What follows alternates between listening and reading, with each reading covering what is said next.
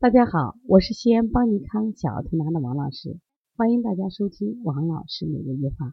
今天呢，我分享的主题是为什么我的孩子不爱喝水呢？啊，最近啊，有我们临床总有几个妈妈问我，王老师，好奇怪啊，就我的孩子最近不爱喝水呢？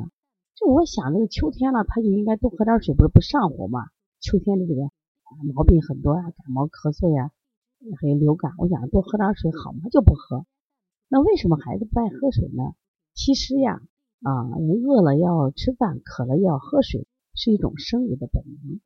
特别是越小的孩子，这种本能啊表现越明显。你像大人的时候，有时间是为了有某种目的去吃饭，或者因为为了某种习惯去喝水，但是小孩不是，所以他不喝水，他一定是有道理的。那我们来分析一下，哪些孩子不爱喝水？一般我们说爱喝水的孩子，体内都是缺水的。常常我说体内热盛的或者是阴虚的，就想喝水。那么不爱喝水的孩子，一般的什么体内虚寒的，或者体内有湿气的，不爱喝水。你看我们冬天的时候啊，比如在外面待着的时候，你发现一寒冷，那自然不喝水，不想喝嘛，是不是？但是有暖气的房子，因为燥，你就爱喝水。那么为什么这个这些孩子在进入秋天以后不爱喝水呢？往往都是孩子体内有湿气。那么这个湿气分两种，一般的话湿跟寒结合叫寒湿，所以它反映在舌苔上是水滑白腻。那这种孩子，那你给水就不喝，体内湿气很重嘛，一片有寒湿环境都不缺水呀。那么还有一种孩子，他是湿热，就舌苔他可能出现腻，还有点黄，有一点点热象，那他想喝水，但是很奇怪的是，这些孩子呢想喝水喝不多，这一点在中医里叫什么呀？渴不欲饮。就是我想喝水，可是我喝不多，是因为它是湿热象，有热我想喝点，可是喝一点就够了。那么因此，说家长是不是还得了解点这方面常识呢？你要判断你的孩子到底是这种阴虚的，还是火旺的，还是寒湿的，还是湿热的？那他到底为什么不爱喝水？是不是？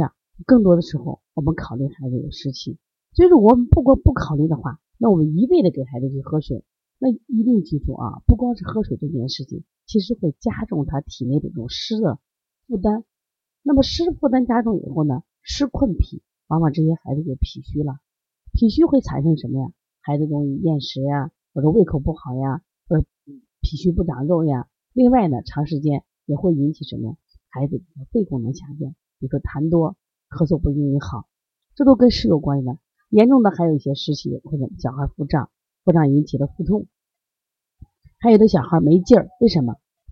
我们说脾主四肢肌肉，湿气太重以后呢，他老是觉得困、乏的，没有劲儿。所以说，你以为是喝喝水多是好事吗？不是好事。所以，当孩子不爱喝水的时候，一定要考虑看看孩子有没有湿疹的现象。大家记住，一般这种寒湿的话，我们用的是温补的方法。如果是舌苔它出现了这个黄的现象，我们说湿热，那我们可以用个利湿的方法。如果大家呢，呃，对这个中医感兴趣，对小儿推拿感兴趣，可以在这个嗯底下留言板给我们留电话呀，或者说咨询。那么我们的这个喜马拉雅微微信号是幺七七九幺四零三三零七。